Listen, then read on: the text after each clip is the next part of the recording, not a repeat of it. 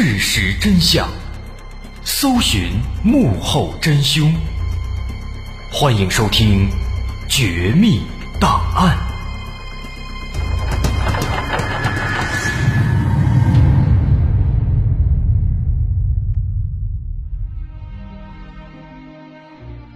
还原事实，探索真相。欢迎来到今天的《绝密档案》，我是大碗。一九九六年一月二十号，在巴西米纳斯吉拉斯州的瓦吉尼亚市，下午三点半左右，原本晴朗的天空突然开始乌云密布，一场大雨突然降临。此时，在瓦吉尼亚市马尔科斯体育馆附近的一条巷子里，三个年轻女孩打着伞，小心地走着。她们分别是十四岁的瓦基利亚。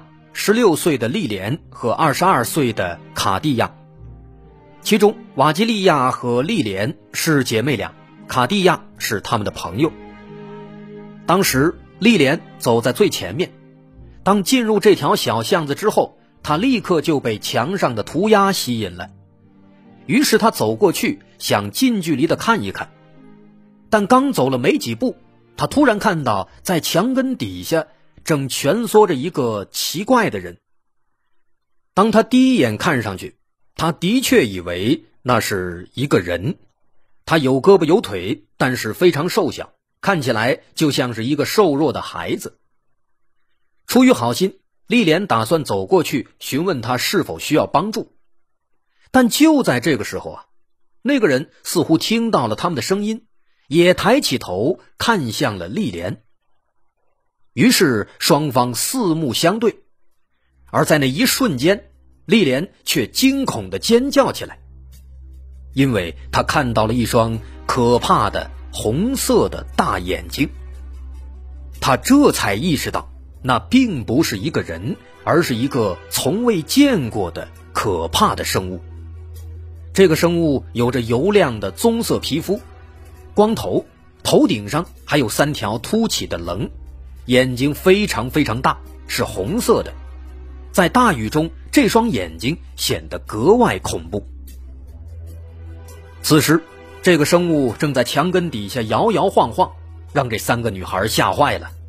她们都是虔诚的天主教徒，而这个看起来瘦弱又扭曲的生物，立刻让他们联想到了恶魔。他们越发感到恐惧，慌乱之中丢下雨伞，飞也似的跑了。在后来接受采访时，三个女孩做出了这样的描述：她们说，那根本不是人，他长着一双红色的大眼睛，头部还有三个凸起的鼓包，全身的皮肤都是红棕色，他似乎受伤了，周围还散发着一股刺鼻的气味。就这样，三个女孩在街头遭遇不明生物的消息迅速发酵。在短时间内引发了整座城市的恐慌。这件事情之所以会有如此大的影响，是因为就在那一天，瓦吉尼亚这座城市刚刚经历了一起离奇的 UFO 坠落事件。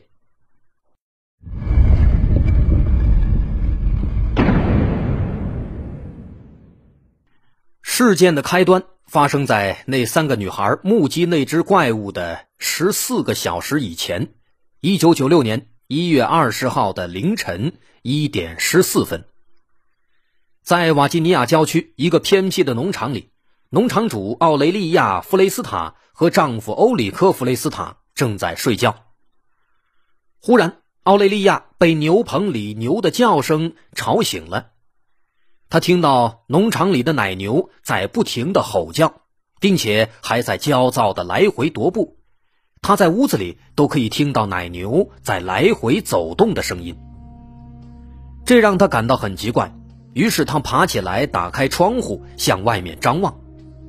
结果他看到天空中有一个奇怪的物体，那个物体就像是一个飞在天上的公共汽车，但是它非常安静，没有发出声音。它飞得并不高，大约只有两三层楼的高度，可以明显看到，在它的屁股后面散发着滚滚的浓烟，好像是着火了。在天上慢慢的正向远方飞行。这个东西让奥雷利亚有些好奇，于是她赶紧叫醒了丈夫。丈夫在看到这幅景象之后也呆住了。这是一个什么东西呢？丈夫开玩笑说：“那不就是一个在天上飞的潜艇吗？”此时，在农场里打工的工人吉姆也被嘈杂的声音吵醒。他走出屋子，也看到了这个奇怪的物体。他猜测。这也许是军方的某种飞行器，但这个东西很明显已经着火了，浓烟一直在往外冒着。于是他们赶紧拨打了报警电话。但奇怪的是啊，他们打了很久，电话一直都没有人接听，于是最终只能放弃。后来直到第二天，他们才知道，当天晚上有许多人目击到了这个东西。很多人都在打电话报警，接线员根本忙不过来。于是接下来，他们只能一边安抚农场的牛，一边继续观察这个奇怪的飞行物体。他们注意到这个东西的速度并不快，一直过了大约半个小时，它才渐渐地飞过了远方的一座小山，消失在了他们的视野中。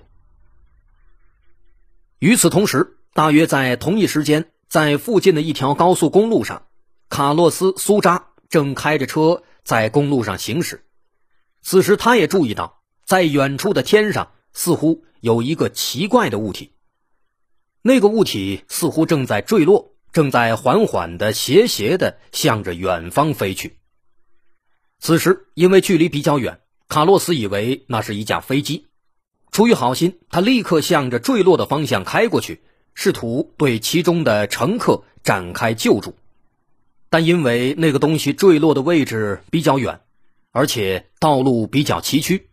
当卡洛斯开车抵达现场附近时，他看到警方和军方已经比他先一步抵达了现场，周围的树林全部被封锁起来，但他依然可以看到现场中心有一个正在燃烧的庞大的机器。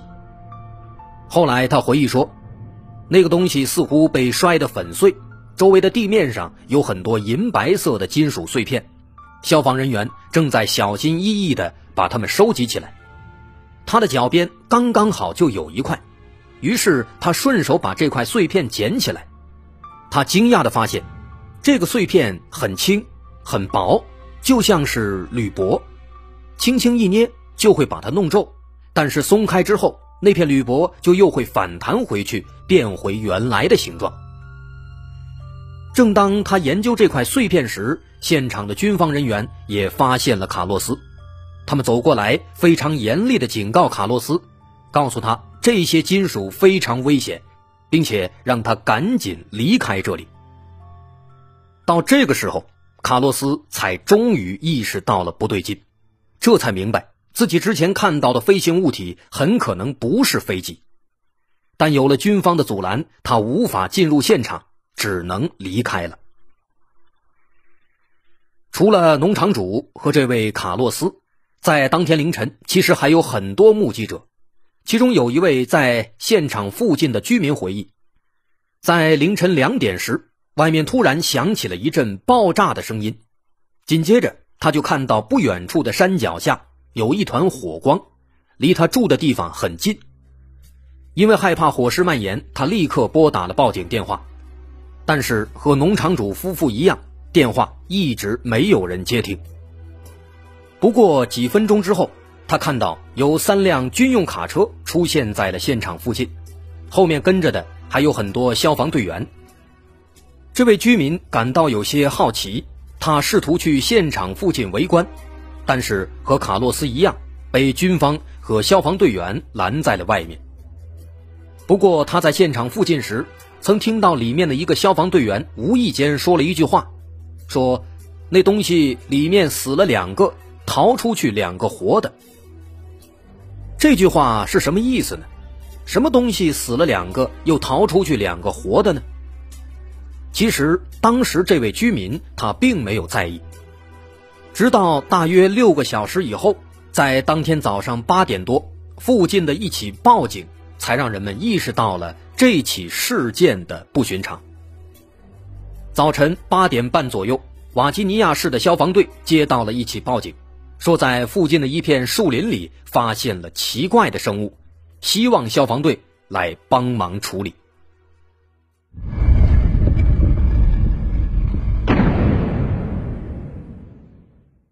消防队员抵达那片树林时，已经是上午十点钟了。他们找到了报警的人，了解情况。那是一名年轻男子，他表示，当天早晨他和两个朋友正在马路上散步，忽然看到旁边的草丛里有一团奇怪的东西在动。他们以为是一些野猫之类的小动物，于是就向草丛里扔了几块石头，结果却看到有一个黄色的东西从草丛里钻出来。跑进了旁边的树林里。因为野生动物扰民的事情时有发生，当地消防队员对处理这种事情还是轻车熟路的，所以听完男子的描述，他们就戴着手套，拿着绳索钻进了树林。在搜索了一个多小时以后，他们终于在树林里找到了那个奇怪的生物。这种生物他们从来没有见过，有着黄褐色的皮肤。红色的大眼睛，和人确实有点像，但身长只有一米左右。这个生物似乎受伤了，消防队员没有怎么费力就把它抓了起来，装进了网里。当然，消防队员也是人，对于这个奇怪的生物，他们也感到非常震惊。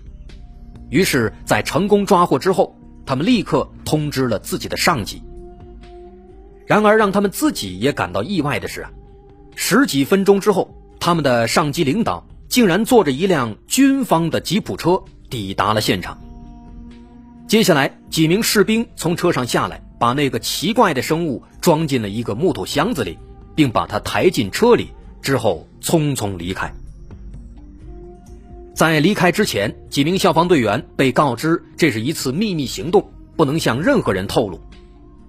但其实。这一切啊，都被一个叫做吉利斯·索萨的当地居民看得一清二楚，因为当时他正在马路边的一栋房子的屋顶上修房子，恰好看到了这一幕。在之后的几个小时里，一些军方的汽车多次在附近出现，甚至有人看到一些士兵进入附近的树林，据说还传出了枪声，但到底发生了什么？坊间只有传闻，没有人看到到底有什么东西。一直到了当天下午三点半左右，天上突然下起暴雨，明亮的天空变得一片昏暗。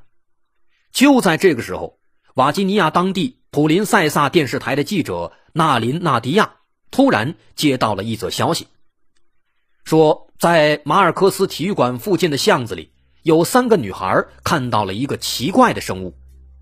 这其实就是最开始我们提到的那起目击事件了。在得到消息之后，纳迪亚和几名同事立刻开车去现场查看。然而，当他们来到现场附近，却发现了很多军方的卡车停在那里，周边的马路全都被封锁了。他们试图进入现场中心，但立刻遭到了军队的阻拦。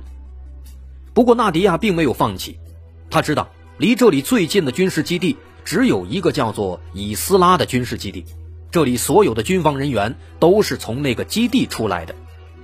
于是他就直接来到了这个军事基地附近，发现此时已经有很多记者围在基地周围。但后来这些媒体无一例外都被赶走了，他们得到的回答是不能对今天的事情做出任何报道。另一边，大约在十几分钟之前，那三名女孩瓦吉利亚、丽莲和卡蒂亚在目击事件之后，全都吓坏了。他们一起跑回了瓦吉利亚和丽莲两姐妹的家中，把这件事情告诉了母亲。母亲听了也感到很震惊，于是再过了一会儿，等大家冷静下来之后，他们打算再回现场去看一看。于是他们就开车回到了刚才的目击地点，但此时那个生物已经不见了，只能看到附近的草丛里有大量的踩踏的痕迹，还有一些非常奇怪的脚印，那些脚印只有三根手指。此外，在现场弥漫着一股难闻的味道，就像是硫磺混杂着氨气，非常刺鼻。后来有目击者表示，曾看到有两名消防队员在附近抓到了一个奇怪的生物，他们抓走的应该就是三个女孩看到的那只怪物了，并且在那之后不久，附近的街道就被军方封锁，然后就是记者纳迪亚试图进入现场，但是。没有成功。到这儿，接触事件还没结束。当天傍晚六点多，有两名警察正开车在街上巡逻，突然，他们看到前方马路上出现了一个奇怪的生物。因为当时雨还没停，视线受阻，等他们发现时已经非常近了，于是他们立刻踩下刹车。幸好，那个生物当时趴在地上。并且非常矮小，不然肯定就被撞到了。两名警察当中，其中有一位叫做马克·切雷斯，他立刻下车检查，发现这是一个从来没有见到过的奇怪的生物。他的皮肤是棕色的，头上有三条棱，还有一双红色的大眼睛。虽然当时心里有些恐惧，但是马克在发现这个奇怪的生物之后啊。他注意到这个生物好像是受伤了，非常虚弱。于是马克赶紧把这个生物抱起来，放在了汽车的后座上，试图想办法去救它。在那一刻，这位马克，也许他是救人心切，出于好心，但殊不知，当面对这样一个未知的生物时，他的这番举动将在短短半个月之后。葬送自己年轻的生命。为什么要这么说呢？马克的身上后来又发生了什么呢？这其实是一起很复杂的第三类接触事件，因为内容比较多，我们在这里把它分成上下两集。至于这个接触事件的真相和结果，我们将在下集揭晓答案。我是大碗，感谢大家收听。如果您喜欢，欢迎关注我的微信公众号，在微信搜索“大碗说故事”，点击关注即可。我是大碗，稍后下集咱们继续关注这起瓦吉尼亚事件。